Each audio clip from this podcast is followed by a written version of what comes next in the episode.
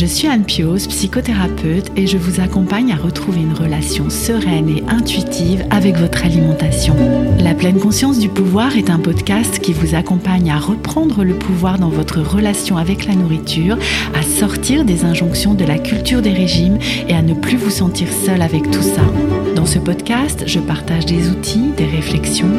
Je vous parle aussi de pleine conscience et d'introduire dans votre quotidien plus d'observation de votre propre fonctionnement. Je vous propose également des témoignages de femmes et d'hommes qui vivent ou ont vécu un trouble du comportement alimentaire ou une relation compliquée avec leur alimentation. Leurs témoignages vous permettront, je l'espère, de réaliser que nous sommes nombreux à nous retrouver pris au piège de cette relation toxique. Je vous laisse avec l'épisode du jour. Bienvenue dans ce nouvel épisode du podcast La pleine conscience du pouvoir.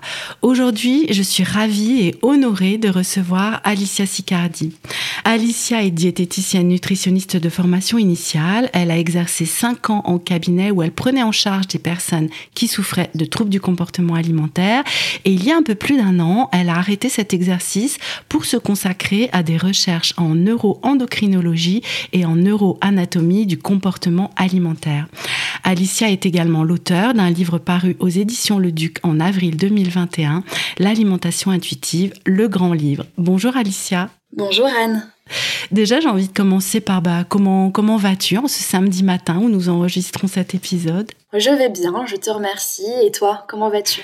Bah écoute, alors je sors d'un rhume hein, qu'on a pu entendre dans d'autres épisodes précédents, mais qui va quand même un peu mieux. Nous avons dû remettre d'ailleurs cet enregistrement. Hein. Je te remercie beaucoup Alicia pour ta flexibilité et, euh, et voilà, et le fait que tu aies pu déplacer ce, ce rendez-vous. Alors, pour commencer hein, et entrer dans le vif du sujet, déjà, est-ce que tu aurais euh, à compléter cette présentation? Non, non, c'était parfait. Ok, ok.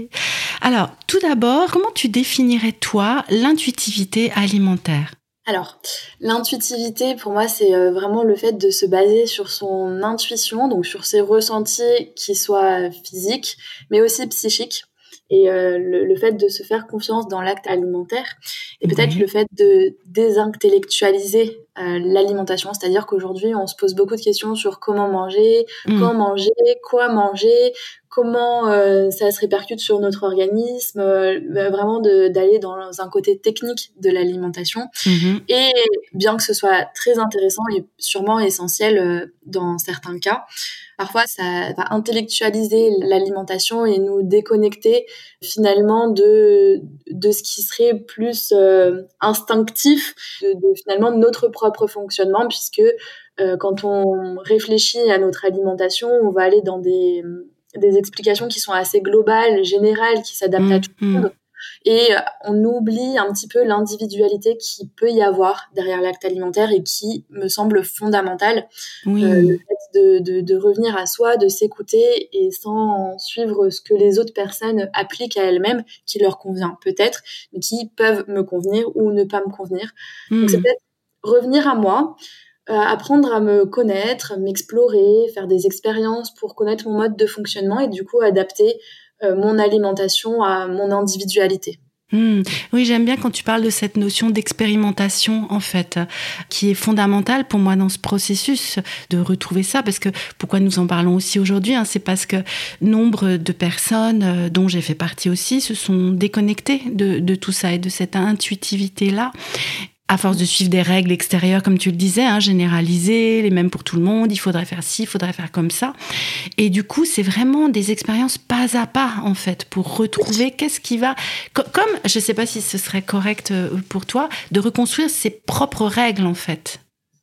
Alors j'aime pas le mot règle. Règle, oui. en le euh, disant, tu vois, c'est ce que je me suis dit. En le disant, je me dis non, ça sonne pas bien ça. Non, c'est vraiment euh, faire du sur-mesure en fonction de soi, mais pas seulement en fonction de sa personne, en fonction de son vécu dans le quotidien. C'est de l'adaptation sur-mesure à mon individualité, mais aussi à mes expériences du quotidien qui peut être flexible et malléable, euh, j'allais mmh. dire d'une seconde à une autre, d'une minute à une autre, d'une journée à une autre, en fonction de comment je me sens dans l'instant T. Parce que un, un, euh, le, le, mot règle, bon, je l'aime pas parce que c'est un mot mmh on a une règle, un jour on y déroge, et pour moi c'est un genre de la culpabilité souvent de déroger à une règle qu'on s'est fixée. C'est très rigide, je trouve. et du coup pas très intuitif. Et mais au-delà de ça, le fait de se fixer des règles, c'est des règles qu'on se fixe par rapport à ce qu'on pense savoir de nous, sauf que nous sommes un organisme qui est en constante évolution d'un point de vue physiologique, mais aussi d'un point de vue psychologique. Et ce qui était vrai hier n'est peut-être pas aujourd'hui. Donc euh, mmh. Se fixer des règles pour moi, c'est c'est quelque chose qui va plus sur du long terme, qui voudrait dire qu'on a un fonctionnement général global qui est d'une telle manière et qu'on mmh. peut sortir. Ça nous met quand même dans une catégorie, dans une espèce de case qui me convient pas trop. Je dirais plutôt que c'est apprendre à se connaître pour s'adapter à soi-même dans le moment présent et être conscient de sa propre évolution, de ses propres changements, qui soient intérieurs, qui soient psychologiques, qui soient liés à notre environnement.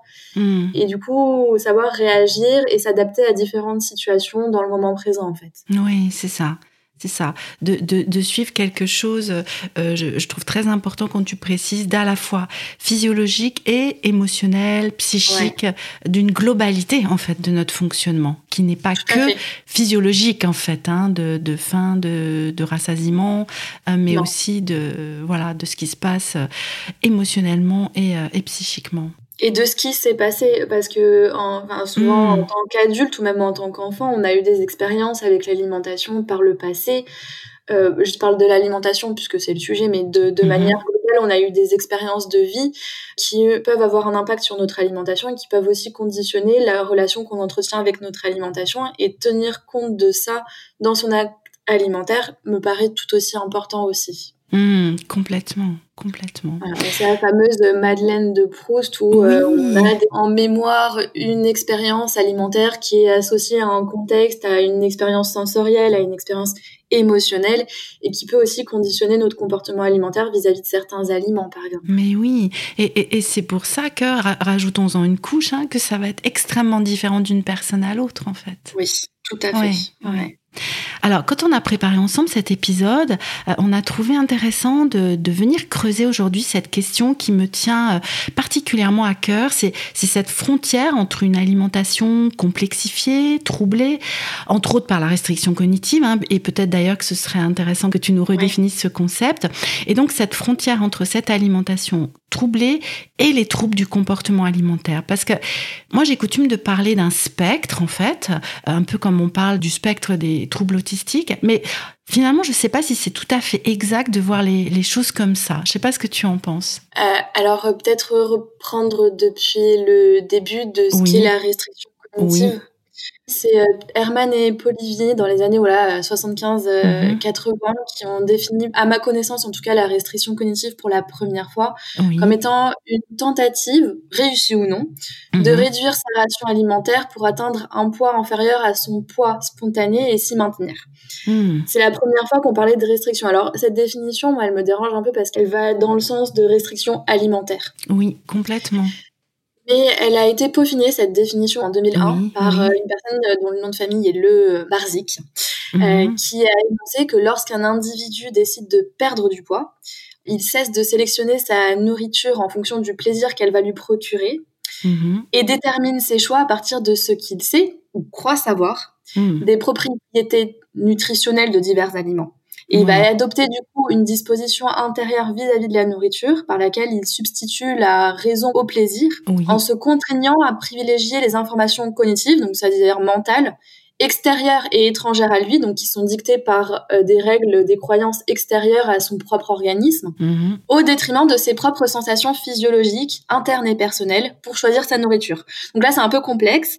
Mhm. Euh, en plus, je voulais réciter deux têtes, donc euh, c'est peut-être pas mot pour mot ce qu'il a écrit, mais en gros, là, cette définition, elle me paraît plus exacte parce qu'elle va bien montrer que la restriction cognitive, dans l'acte alimentaire en tout cas, c'est le fait de faire des choix alimentaires, non pas par, ou, en tout cas d'avoir des croyances alimentaires qui ne sont pas basées sur mon individualité, ma physiologie, ma sensibilité émotionnelle, etc., mais sur des raisons qui sont extérieures, qui sont dictées par la société, qui sont dictées par des règles générales euh, d'autorité de santé qui sont mmh. bienveillantes initialement, mmh. et par des dictats, par des injonctions, par des croyances, par de l'éducation, mais des, des raisons qui sont extérieures à moi. Oui, c'est ça. C'est cette définition-là qui, moi, me paraît vraiment pertinente. Mmh, et puis après, plus récemment, il y a quand même le docteur Zermati qui a précisé que la restriction cognitive est un contrôle mental du comportement alimentaire par mmh. rapport à un contrôle sensoriel. Donc on revient à cette idée que euh, je vais contrôler mon alimentation non pas par rapport à mes ressentis, mais par rapport à l'intellectualisation que j'ai de l'alimentation. Mmh, et que ça concerne toute forme d'alimentation qui est planifiée dans un but de contrôler son poids, donc comme les mhm. régimes amaigrissants, les programmes ou conseils d'alimentation équilibrée, les rééquilibrages alimentaires, mhm. et que ça entraîne du coup un contrôle très strict des frustrations qui poussent à déroger à ces règles strictes mhm. et que cela est suivi de culpabilité elle-même qui peut provoquer de nouvelles restrictions plus importantes. C'est ça. Donc, quand on tient compte de tous ces points, si on doit définir peut-être en une phrase et résumer en une phrase, c'est euh, en ce qui concerne l'alimentation, dans le but de contrôler son poids, son apparence physique et ce qu'on ingurgite dans notre alimentation, mhm. on va avoir recours à des règles extérieures plutôt qu'à des ressentis intérieurs et que euh, ça va avoir des effets néfastes euh, sur mon comportement alimentaire. Hmm, et que c'est plus un contrôle mental finalement que de ressenti, que de sensoriel, quoi. C'est ça. Du coup, alors cette restriction cognitive, si j'ai bien compris, elle est tout de même commune à, toutes les personnes qui vont euh, souffrir, TCA ou pas, de complexité dans leur relation avec l'alimentation. Est-ce que ce serait un point commun finalement? Avec l'alimentation, certainement, mais surtout avec le rapport qu'on entretient à son corps. C'est ça qui est encore plus important, je pense, parce que hmm. dans toutes les définitions que j'ai pu énoncer, là, cette restriction cognitive, elle apparaît dans une volonté de contrôler son apparence physique finalement. Exact. Et que hmm. l'alimentation va être une de ces solutions que l'on a trouvées pour adapter et pour euh, contrôler du coup son apparence esthétique. Hmm. Mais est-ce que restriction cognitive, est-ce que le rapport c'est forcément l'alimentation? Personnellement, je ne pense pas parce qu'il y a d'autres moyens de contrôler son apparence esthétique, par exemple l'activité physique, mhm. euh, pour certaines personnes qui souffrent de troubles du comportement alimentaire, elles peuvent avoir recours à des conduites de purge, comme euh, le fait de se mhm. faire vomir ou de prendre des laxatifs ou des diurétiques pour contrôler l'aspect corporel en fait. Mhm. Donc ça, je pense que ça va au-delà de la dimension purement alimentaire. Mais comme on parle de restriction cognitive dans le cadre alimentaire, oui, généralement, c'est un point commun à toutes les personnes qui ont une relation complexe avec l'alimentation. Oui. Et d'ailleurs, tu vois, je réalise tout d'un coup qu'on va parler de troubles du comportement alimentaire, certes, mais ça va bien au-delà, en fait, parce que dans l'intitulé, ou quand on parle de, relations euh, complexifiées avec l'alimentation, bah, bah, ça n'englobe pas cette dimension image corporelle, finalement, rien que dans le terme. Bon, je, ne sais pas, hein, ça me vient là tout d'un coup, mais... Bah, après, quand on lit les définitions des troubles du comportement alimentaire telles qu'ils sont définis dans les textes officiels, textes qui datent de 2013 et qui, du coup, pour moi, sont un petit peu euh, vétustes, on va dire. Mhm. Euh, il y a, quand on, par exemple, si on lit la définition de l'anorexie mentale, euh, on retrouve cette idée d'image corporelle, de ce qu'on parle de dysmorphophobie, le fait de pas voir son corps tel qu'il est réellement. Mhm. Euh, mais du coup, dans le terme trouble du comportement alimentaire, on a le lien directement avec l'alimentation, mais en effet, pas forcément avec la relation au corps. Mmh. Maintenant, quand on va lire les définitions officielles, on se rend compte que si quand même on tient compte de la relation qu'on entretient avec l'aspect corporel. Oui. Alors pour, pour en revenir à, ton domaine de recherche hein, et à ce que tu es en train d'expérimenter, de, de, chercher, est-ce que tu peux nous en dire un petit peu plus justement dans cette frontière, cette différence entre un trouble du comportement alimentaire et une relation compliquée avec l'alimentation. Pour certains troubles du comportement alimentaire, ça fait plusieurs années qu'il y a des, euh, articles scientifiques qui sont parus sur ce sujet-là. On se rend compte que dans ce qui est trouble du comportement alimentaire euh, pur, euh, il y a une dimension physiopathologique, physiopathologique qui va induire un déclenchement du trouble alimentaire qui est lié à un aspect interne, à un mécanisme biologique, et pas à un mécanisme externe comme peuvent être l'éducation, les injonctions sociales, euh, les croyances alimentaires, bien que tout ça va conditionner quand même le déclenchement du trouble. Et si euh, on prend un exemple qui est l'anorexie mentale, qui est celui que je connais le mieux puisque c'est ce trouble-là que je travaille, il y a des prédispositions génétiques, des gènes de vulnérabilité. Il y a des travaux qui datent de 2017 qui ont montré qu'il y avait au moins 8 lots de gènes gènes du coup qui sont impliqués dans l'anorexie mentale. Donc un loci gène, on va dire que c'est un ensemble de gènes mm-hmm. et que ça fait plusieurs gènes qui seraient impliqués dans le développement du trouble et qui ferait que euh, les patients qui souffrent d'anorexie mentale ont des gènes de prédisposition à développer cette pathologie. Hmm. Ce que j'aimerais préciser, c'est que c'est pas parce qu'on a ces gènes de prédisposition qu'on va forcément déclencher une anorexie mentale. Hmm. C'est les gènes de prédisposition associés à des facteurs déclenchants au cours de la vie. Ces hmm. facteurs déclenchants, ça peut être le fait d'avoir un choc émotionnel, un traumatisme, d'avoir des restrictions alimentaires, d'avoir des, règles de société, des croyances qui nous poussent à avoir un contrôle de notre alimentation. Il y a plein de choses qui peuvent déclencher le trouble, mais sur une personne qui va avoir des gènes de vulnérabilité en amont. Ça, c'est l'explication qui va différencier une personne qui souffre d'anorexie euh, mentale d'une personne qui peut avoir un comportement restrictif, perdre du hmm. poids, peut-être plus mince que ce qu'il faudrait pour être en bonne santé, mm aurait du coup des comportements de restriction, où ce serait comportemental et pas euh, lié à l'anorexie pure et dure, ou comparé à des personnes qui souffrent de simple dénutrition, qui que ce soit pour des raisons de contrôle alimentaire ou pas. Je pense à une personne qui a mm. une pathologie, qui va, je sais pas, une maladie intestinale, qui va faire que il va moins manger parce que euh, ça lui fait mal au ventre, par exemple, mm-hmm. et qui va du coup euh, peut-être souffrir de dénutrition parce qu'il mange pas assez. Mm, mm sans avoir les gènes de prédisposition à l'anorexie mentale, et eh ben on va pas. C'est ce qui va faire la, distinction. D'ailleurs, ça se répercute aussi au niveau métabolique. Hein. Euh, il y a mhm. des hormones qui sont sécrétées dans le cadre de l'anorexie mentale et qui le sont moins dans le cadre d'une simple dénutrition. Dénutrition qu'on peut appeler du coup anorexie physiologique? Non, bah, l'anorexie court, c'est la perte d'appétit. Oui, la dénutrition peut venir d'autre chose qu'une perte d'appétit. Hein, quand tu parlais des maux de ventre, etc de ventre, on peut avoir euh, l'exemple d'un cancer, par exemple, où on a un hypercatabolisme. Mm. Le problème avec les cancers, c'est que souvent les patients n'ont peut-être pas très faim non plus parce qu'ils peuvent avoir un goût métallique dans la bouche ou un dégoût alimentaire. Mais il peut y avoir aussi des patients qui, eux, ont faim, ont envie de manger, enfin, mm. ont, mm. pas perte d'appétit, mais où il y a un hypercatabolisme, ça veut dire que le métabolisme est augmenté et les apports alimentaires sont insuffisants par rapport aux défenses. Oui, je comprends. Mmh, là, euh, bah, il y a une dénutrition qui en résulte, mais qui n'est pas liée forcément à une perte d'appétit. C'est pour ça que je mmh. disais non.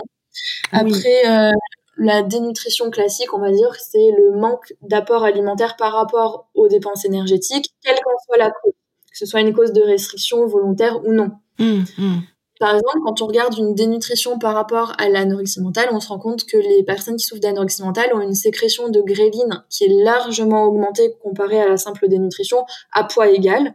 La gréline étant l'hormone entre guillemets de la faim. Je, mets mhm. des gros guillemets parce que c'est beaucoup plus complexe que ça. Oui. Mais qui est l'hormone qui nous dit qu'il faut manger. Donc, mhm. paradoxalement, chez les anorexiques, la gréline est au plafond, mais mhm. elle n'arrive pas à générer son rôle de induire une prise alimentaire.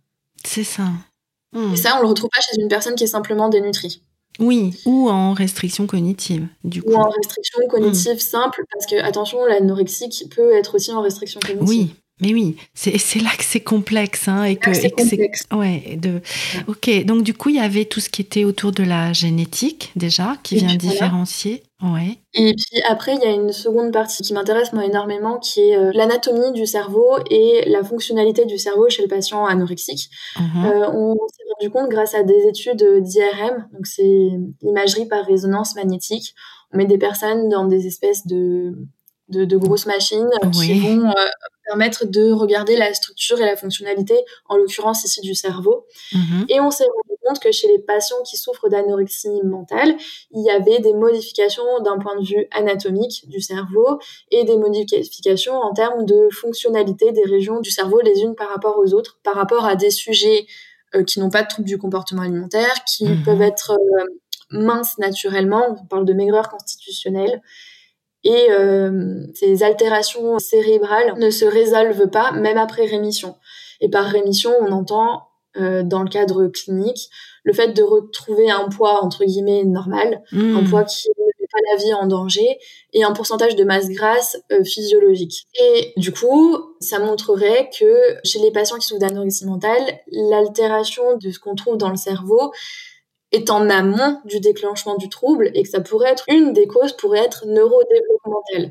C'est-à-dire le développement du cerveau in utero et même dans les premières années de vie quand euh, les connexions commencent à se créer, etc. Mmh, mmh. C'est une des explications qui pourrait euh, expliquer la physiopathologie de l'anorexie mentale sans parler du côté psychologique, du côté traumatique, du côté restriction alimentaire, injection sociétale, restriction cognitive, etc. Mmh. Et chez des personnes qui ont une association des, des gènes de vulnérabilité, de ces altérations neurodéveloppementales, dans un contexte euh, favorisant l'anorexie, eh bien, on déclencherait ce trouble d'anorexie mentale. Mmh, mmh, mmh. Qu'une personne qui est en restriction cognitive, qui est très maigre, qui se restreint, qui a des pensées de restriction cognitive, etc., mais qui n'a pas euh, toute cette euh, complexité physiopathologique, elle a une alimentation qui est complexe, elle a un rapport à l'alimentation qui n'est pas serein, ça peut être très difficile à différencier d'une personne qui souffre d'anorexie en termes physiologiques du terme. Il n'y a pas les mêmes causes en fait dessous.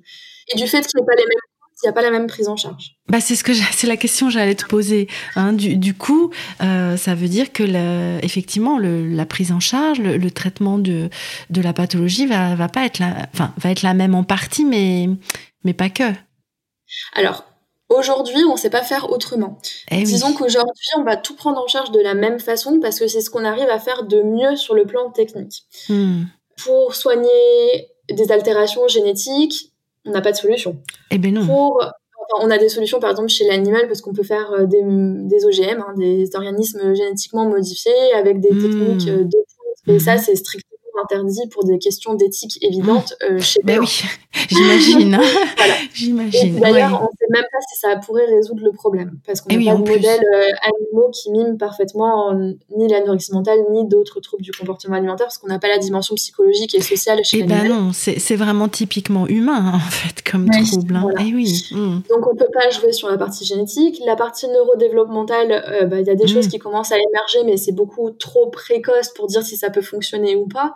Et puis même au niveau métabolique, on pourrait donner des molécules pharmacologiques. Mais pour ça, il faudrait qu'on comprenne un peu mieux ce qui se passe d'un point de vue métabolique, on va dire, chez le patient anorexique, pour pouvoir éventuellement mettre en exergue des molécules hmm. pour restaurer ce qui ne va pas euh, et traiter avec un médicament en fait. Et ça, hmm. c'est pas notre portée aujourd'hui au 21e siècle et je pense que ça ne le sera pas. Enfin, faut pas se leurrer, la hmm. recherche prend du temps. Comme je l'ai dit, on n'a pas de modèle animaux donc c'est encore plus compliqué. Mais euh, il faudrait en fait aller jouer sur la cause de la pathologie et pas sur les symptômes. Les hmm. symptômes qui étant la perte de poids, la peur de grossir, l'addiction hmm, hmm, à la maigreur, je ne sais pas comment on peut manifester tout ça, mais en tout cas, ça c'est des symptômes, mais c'est pas la cause en soi de la pathologie. Oui. La seule chose qu'on sait faire, c'est travailler sur la sérénité dans le comportement alimentaire, sur l'image corporelle, sur la restriction cognitive, sur les croyances limitantes, sur euh, la, faire une psychologie si jamais il y a eu un trouble traumatique. Et franchement, c'est super. C'est beaucoup mieux qu'il y a quelques années. C'est un gros progrès. Je mm. dirais que s'il y a autant de rechutes dans ce genre de pathologie après rémission, c'est aussi parce qu'on soigne les symptômes et on soigne pas la cause. Mm. Et est-ce que ça veut dire, parce que c'est une question euh, euh, voilà importante aussi, je trouve, que qu'il n'y a pas de guérison possible du coup? Alors oui et non. Dans le sens physiologique, tu vois? Je pense qu'il faut pas être fatalisme non plus. Hmm. Il peut y avoir une rémission sans problème. Ça dépend de la durée du trouble, de la fréquence des restrictions alimentaires, de l'intensité de ces restrictions, de l'état psychologique de la personne, hmm. de la pathologie est prise en charge tout de suite ou si on attend trop tardivement. Il y a énormément de choses qui peuvent conditionner la rémission et faire qu'il y a certaines personnes qui vont s'en sortir et qui vont très bien s'en sortir, entre guillemets, juste avec euh, le traitement sur le comportement alimentaire, mhm. la reprise de poids qui va réguler certains altérations métaboliques, on va dire, mhm. et le fait de travailler sur son rapport à son corps, de faire une mhm. thérapie un choc émotionnel s'il y a eu. Tout ça, ça peut induire une rémission dans l'anorexie mentale. Ça va pas moduler forcément les gènes, quoique il y a toute une nouvelle science depuis quelques années qui émerge et qui s'appelle l'épigénétique. Donc la modulation des gènes par l'environnement et le fait de travailler sur le comportement alimentaire, par exemple, peut juste moduler certains gènes et du coup les activer ou les désactiver euh, si c'était altéré. Et ça fait encore partie de la complexité de la chose, c'est que chez certaines personnes, ben juste ça entre guillemets, même si c'est très long et très compliqué hein, pour la personne qui vit la chose, mmh, mmh. ça permet d'avoir une rémission, une rémission solide, durable et sans rechute. Oui. Mais euh, l'anorexie mentale, il y a quasiment 40% de rechute après rémission. Donc on voit bien que ça ne suffit pas pour de nombreuses personnes. Mais évidemment et heureusement, ça suffit pour certaines. Oui, oui, oui. Et puis, et tu vois, j'étais aussi avec euh, euh, ce que tu disais euh, tout à l'heure. Il y a ces, ces, prédispositions, en fait, et génétiques et ou neurodéveloppementales, ou c'est forcément les deux, d'ailleurs? Ça, c'est une question, pardon, à laquelle je n'ai pas de réponse. Hmm pour la simple et bonne raison qu'il faudrait étudier absolument toutes euh, les personnes. Eh ben et euh, possible de passer. Nous, on travaille sur des cohortes qui sont relativement réduites en plus pour avoir des personnes qui souffrent d'anorexie qui acceptent euh, de hmm. participer aux études cliniques. C'est relativement compliqué. Euh, la plupart du temps, les personnes qu'on croise à l'hôpital quand on fait des études cliniques, c'est des personnes qui sont mineures. Donc, il faut aussi hmm. un accord donc pour étudier la population de manière générale, euh, c'est très compliqué. Donc je n'ai mm. pas la réponse. De oui, absolument toutes les personnes ont les deux. les prédispositions génétiques, pour moi, c'est quasiment sûr à 100%.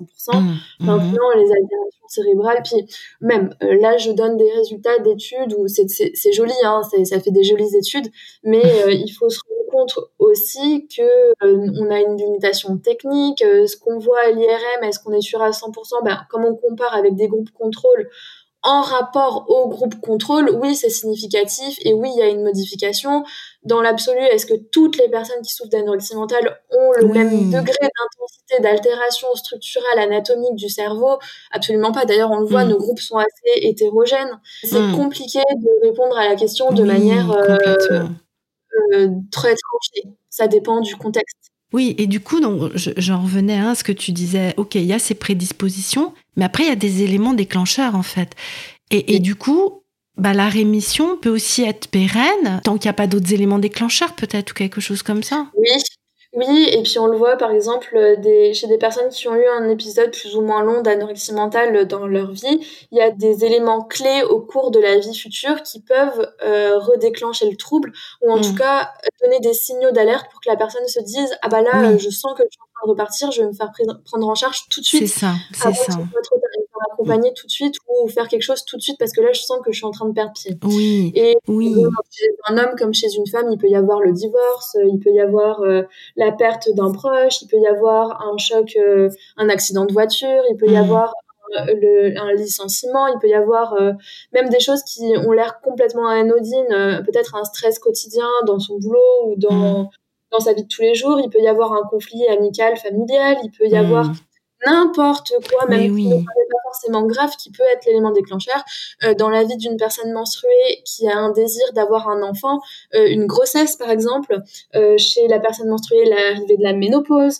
Enfin, il peut y hmm. avoir aussi des choses qui ne sont pas psychologiquement impactantes, mais qui sont physiologiques. Enfin, bon, une grossesse, la ménopause, ça peut être psychologiquement impactant, hmm. Hmm. mais même juste d'un point de vue physiologique, qui peuvent remoduler certaines choses. Puis on parle de choc émotionnel là, mais il y a autre chose qui est très courant dans nos sociétés, c'est la pression du corps parfait, des injonctions, euh, des recommandations nutritionnelles, de tout ce qui va être aussi orthorexie, hein, l'obsession du manger mhm. sain, l'intellectualisation qu'on a autour de l'alimentation qui peuvent paraître complètement anodines et qui sont des même des comportements favorisés et banalisés dans nos sociétés, mais qui peuvent suffire à elles seules à créer un contexte de redéclenchement ou même de déclenchement. De déclenchement, ouais, complètement, complètement. Et, et d'ailleurs, ce que je peux voir moi dans ma pratique chez des, des jeunes femmes ou des jeunes filles qui n'ont pas euh, forcément vécu de trauma très important et qui comprennent pas quoi, elles se disent mais mais c'est pas possible en fait, ça peut pas être ça parce que moi je j'ai pas eu de, de gros traumatismes, j'ai pas vécu un choc émotionnel fort. Mais en fait, il y a tout un contexte qui vient euh, appuyer, hein, si je comprends bien. La définition du choc émotionnel aussi? Qu'est-ce que ça Exactement. veut dire? Un choc émotionnel, c'est pas forcément un événement traumatisant à un moment. Ça peut être l'enchaînement quotidien ou, Complètement. hebdomadaire ou mensuel de petites choses qui, mis bout à bout au bout d'un moment, font une accumulation qui va créer le choc entre guillemets. Et ça, la personne, elle s'en rend pas compte parce que c'est banalisé.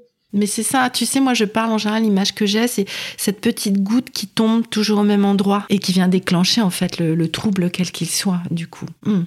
Alors, si on en revient hein, à cette question du début, parce que je vois que euh, l'heure tourne et euh, voilà, on a encore quelques minutes à passer ensemble, mais euh, je reste avec, tu sais, ma frontière en fait entre alimentation euh, troublée, complexifiée et trouble du comportement alimentaire. Là, je pense qu'on a, on a bien vu qu'il y a vraiment quelque chose de très euh, différent de par euh, ce, ce contexte en fait, et génétique et neurodéveloppemental. Et métabolique. Je pense. Et métabolique, voilà. et du coup, est-ce que c'est correct pour toi de parler de spectre en fait? Alors, je comprends pas ce que tu entends par spectre. Ah, ok.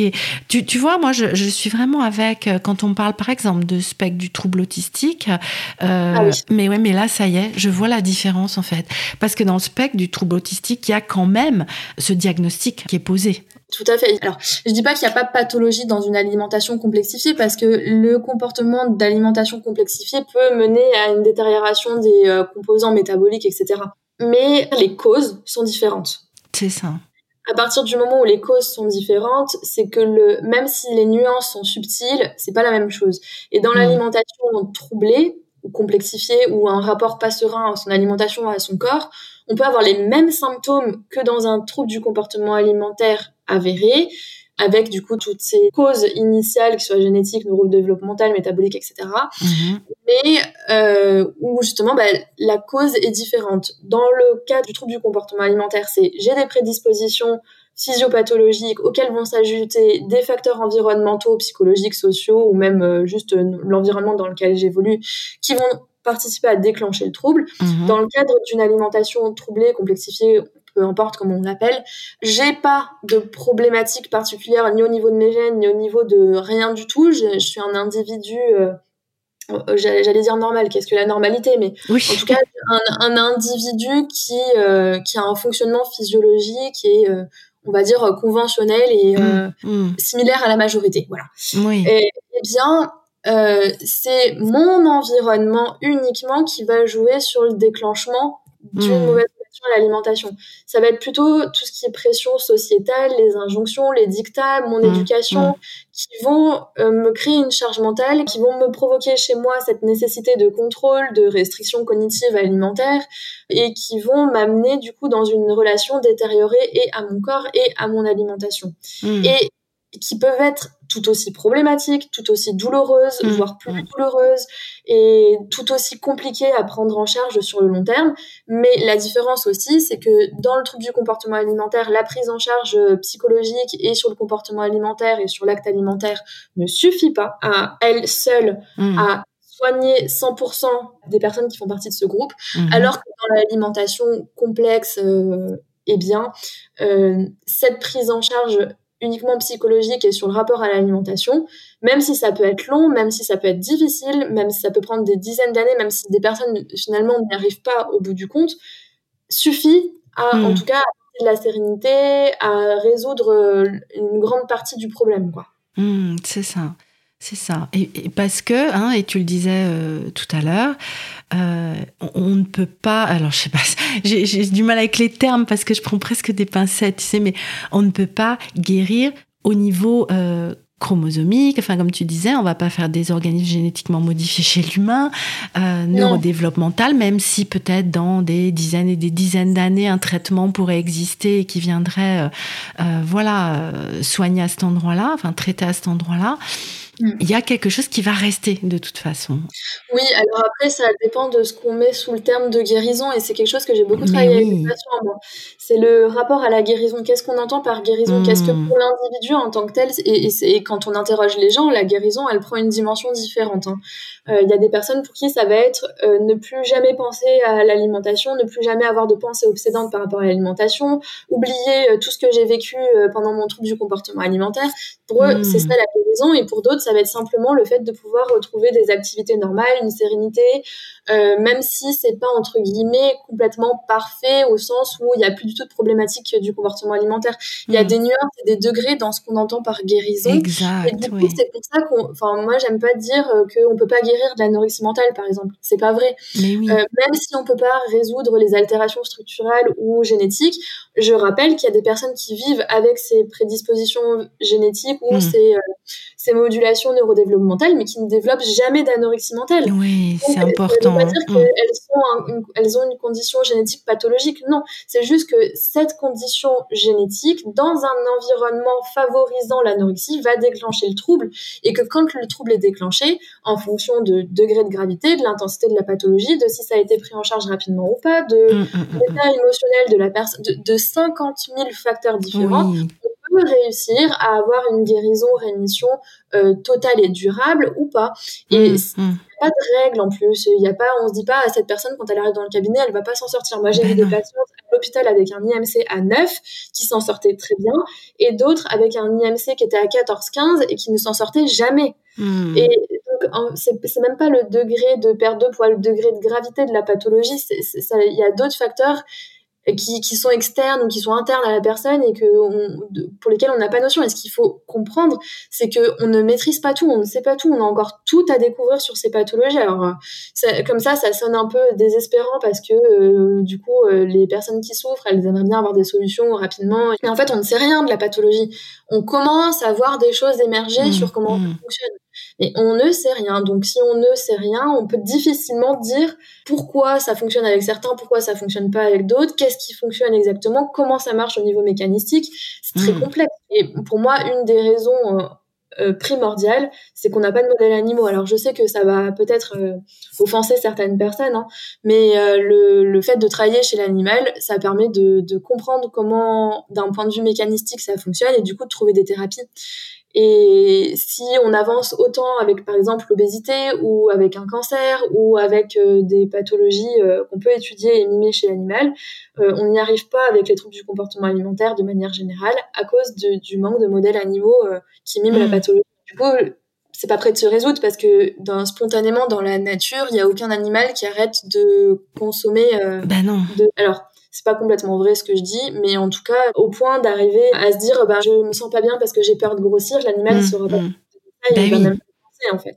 Ça me fait penser aussi que l'anorexie mentale, encore une fois, il y a plein de troubles du comportement alimentaire, je prends celui-là parce que c'est celui que je maîtrise le mieux, mais avant qu'il y ait euh, dans nos sociétés des problèmes de dictat du corps parfait, de choses comme ça, euh, il y a des cas d'anorexie mentale qui sont décrits depuis la nuit des temps. Mais oui, complètement. Avant même qu'il y ait une pression sur le culte du corps. Donc, Et l'alimentation troublée, par contre, euh, il y en avait pas ou très peu il y a encore 200, 300 ans. Exact. Parce que euh, il n'y avait pas peut-être cette pression. Les gens avaient d'autres préoccupations déjà, avaient la préoccupation juste de se nourrir. Mmh. ou de d'aller travailler avaient des préoccupations qui étaient différentes. Aujourd'hui, c'est un peu difficile ce que je vais dire aussi parce qu'il y a des guerres qui sont proches de chez nous, surtout en ce moment. Mmh. Et aujourd'hui, on n'a pas de souci sur euh, le roi qui va venir réclamer euh, euh, aux paysans son, son dû, même si nous, on a des impôts à payer, il y a quand même une dimension différente. D'un point de vue sanitaire, là aussi, je sais que c'est un peu compliqué à entendre parce qu'on vit la période du Covid, mais on a des moyens qui nous permettent à l'hôpital d'être quand même de, de, prendre en charge, de soigner, ce qui était pas trop le cas il y a 200 300 ans et même j'en parle même pas de encore avant, tous les gens qui avaient pour souci euh, juste de trouver à manger, de se soigner, de de payer ses dettes décemment, on n'est plus dans le même contexte de charge psychologique Mais pour des choses qui ne touchent pas l'alimentation. Donc l'alimentation aussi est devenue une autre problématique majeure aujourd'hui. Mmh, mmh. Là où ça n'était pas avant. Donc je pense que ça, ça accentue la recrudescence des cas euh, de troubles du comportement alimentaire et d'alimentation troublée qu'il n'y avait pas il y a quelques années. Mmh, Sur l'échelle de l'humanité, on va dire. Oui, sais pas si c'est ça. Ce que j'explique, mais c'est ce que, en fait, on a d'autres préoccupations aujourd'hui et une des préoccupations majeures, c'est quand même l'alimentation pour tout le monde. On interroge 100% des personnes dans la rue vont nous dire qu'il y a une préoccupation d'un point de vue alimentaire et même les personnes qui ont des problèmes de précarité, par exemple, qui euh, n'ont pas de quoi se nourrir à la fin du mois, essayent quand même de, ont cette préoccupation de se dire, ah bah oui, mais moi, comme j'achète des choses qui sont peu chères, qui sont très transformées, où il y a telle ou telle chose dedans, mmh. bah, j'ai un risque pour ma santé et je peux pas y remédier parce que j'ai pas les moyens de le faire. Euh, ma préoccupation, c'est de savoir si je vais réussir à manger à la fin de la journée ou pas et pas de savoir si ce qu'il y a dans mon assiette, c'est bon pour ma santé. Mais, bah oui. On discute avec eux, ben, le bon pour la santé, ça, ça fait partie des critères quand même. Mmh. Donc, oui, euh, complètement. On, a un rapport à l'alimentation aussi qui est conditionné par notre société qui est différent d'il y a quelques années. Oui, complètement. Mmh. Qui peut accentuer du coup les, les cas de troubles du comportement alimentaire ou d'alimentation troublée. Oui, c'est ça. Et qui euh, finalement est, une préoccupation, une problématique relativement récente à l'échelle de l'humanité, contrairement hein, à l'anorexie par exemple, euh, où il y a des cas répertoriés. Euh, oui, clairement. On arrive à la fin de cet épisode. J'allais dire malheureusement, parce que je pense que nous pourrions passer beaucoup, beaucoup de temps à discuter ensemble et qu'il y aurait encore beaucoup de sujets passionnants à explorer. Je te remercie beaucoup, Alicia, d'être venue aujourd'hui pour échanger avec moi, échanger avec nous dans cet épisode de la pleine conscience du pouvoir. Je te dis à très bientôt. Euh, peut-être. Alors, est-ce que tu, tu, serais ok pour qu'on laisse euh, des moyens de te contacter? Où est-ce qu'on peut te retrouver d'ailleurs, Alicia, si on veut venir discuter avec les, toi? les réseaux sociaux sur Instagram. Je sais même plus c'est quoi le nom de mon compte. Oh, mais on le mettra. Mon, prénom point mon nom.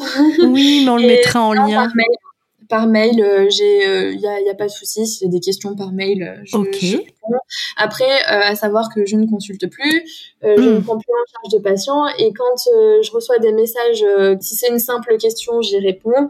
Si c'est des personnes qui m'exposent toutes leurs problématiques, je je vers la prise de rendez-vous avec un professionnel de santé compétent. Euh, bah, je peux pas résoudre les problèmes euh, juste avec un échange par mail. Mais non, mais non. Ce que je comprends tout à fait, hein, moi, moi c'est pareil. Hein, quand j'ai des questions trop précises comme ça, on peut pas hein, remplacer une consultation en fait. Oui, tout à fait. Mais écoute, on mettra également du coup ton adresse mail dans la description de cet épisode. Et puis, euh, bah, nous arrivons donc à la fin. Euh, je serai ravie de vous retrouver dans un prochain épisode de la pleine conscience du pouvoir. D'ici là, N'hésitez pas à laisser des commentaires, à laisser un avis si votre plateforme d'écoute le permet, une note 5 étoiles et puis de vous abonner au podcast. Et on se retrouve très bientôt pour un prochain épisode de la pleine conscience du pouvoir.